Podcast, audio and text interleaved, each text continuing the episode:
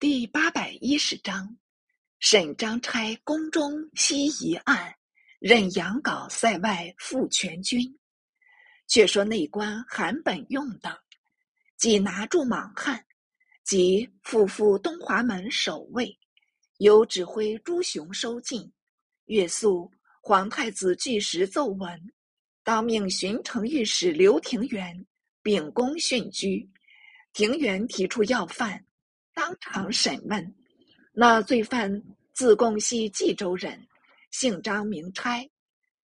两语以外，语言颠倒，无从纠结。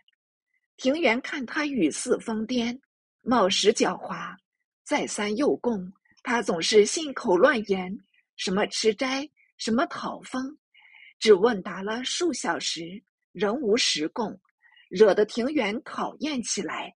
立即退堂，奏请检元令审。乃再命刑部郎中胡世相、岳俊生等复审。张差四觉清楚，共称被李自强、李万仓等烧我柴草，气愤已极，意欲扣婚生冤，特于四月中来京，从东走入，不识门径，改往西走。遇着男子二人，逼我枣木棍一条，为值此可作冤状，一时风靡，闯入宫门，打伤守门官，走入前殿，被擒事实，仍是模糊堂皇之谈。士相等已未得要领，南下断词，仍照庭园前奏，复旨了事。当时。叶向高因言多未用，引疾告归，改用方从哲、吴道南为阁臣，子望上卿，不敢生议，但与刑部商议，拟依宫殿前设箭放弹投石伤人律，加等立斩。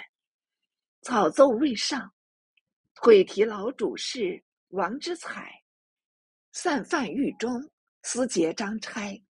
差初不肯成，司复原不敢说明，执才挥去左右，但留二立细问。差乃自称，小名张五儿，父名张毅，已经病故。今有马三舅、李外父，叫我跟一不知姓名的老公公，依他行事，并约事成，当给我田地。我跟他到京，入一大宅，复来一老公公，请我吃饭，并嘱咐我道：“你先冲一遭，撞着一个，打杀一个，杀人不妨，我等自能救你。”饭罢后，遂导领我由后在门入慈庆宫，为守门所阻，被我击伤。后因老公公甚多，遂被缚住了。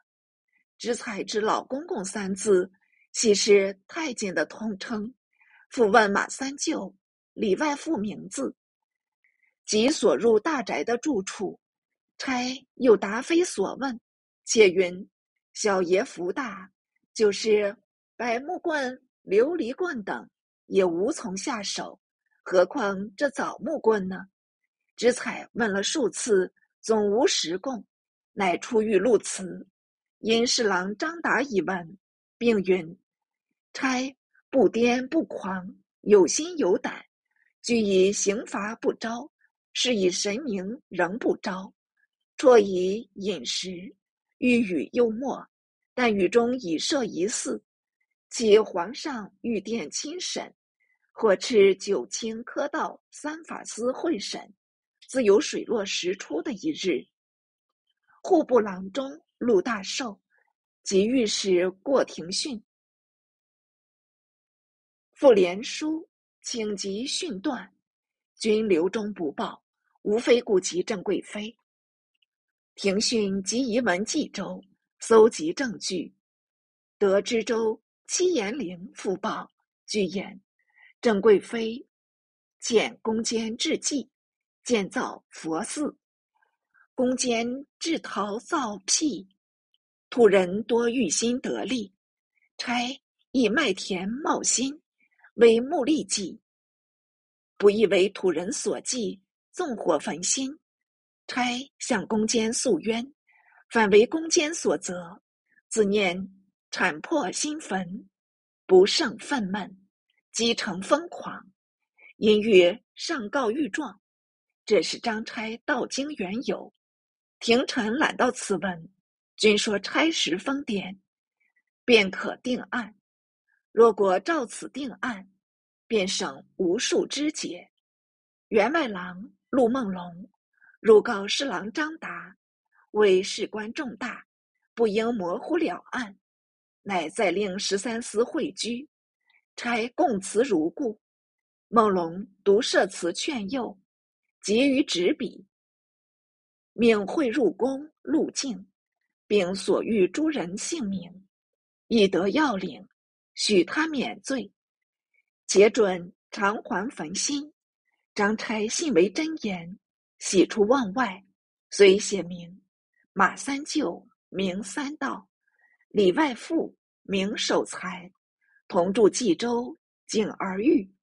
前云不知姓名的老公公，实施修铁瓦店的庞宝；不知街道的住宅，实是朝外大宅的刘成。三舅外父常到庞宝处送灰，庞刘两人。在玉皇殿前商量，与我三舅外父逼我打上宫中。若能打得小爷，吃也有了，穿也有了，还有子夫孔道也这般说。写毕数语，复随笔纵横，略画出入路径，当即呈上。梦龙桥毕，地势诸司道，案情已露，疑似案犯到齐。便可知晓，我说他是未尝疯癫呢。便扬为张差数语，领还系狱中。即日行文到冀州，提解马三道等，一面抒请法司，提庞宝、刘成对质。庞、刘均郑贵妃内侍，这次由张差供出，饶你郑贵妃能言舌辩。也洗不净这连带关系，就是妃兄郑国泰也被捏作一团糟，担着了无数斤两。我为贵妃兄妹捏一把汗，国泰大惧，忙出接白屋。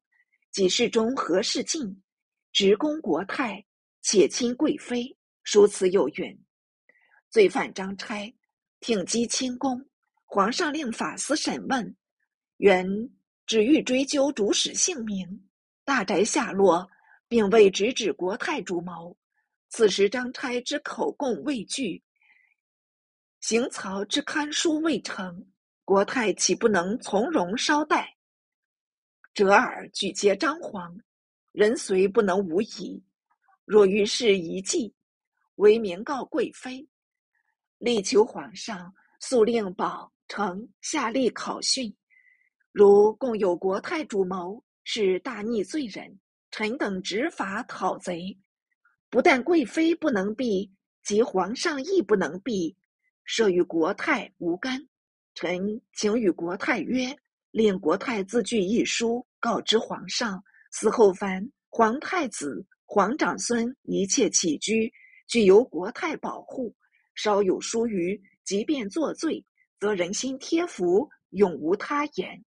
若今日为各犯招举，以为荧惑圣聪，久积庭训，或遣散党羽，使之远遁；或因避张差，以计灭口，则国泰之罪不容诛，宁直生疑矣也。臣愿皇上保全国泰，犹愿国泰自为保全，且敢直臣无隐，兴起见察。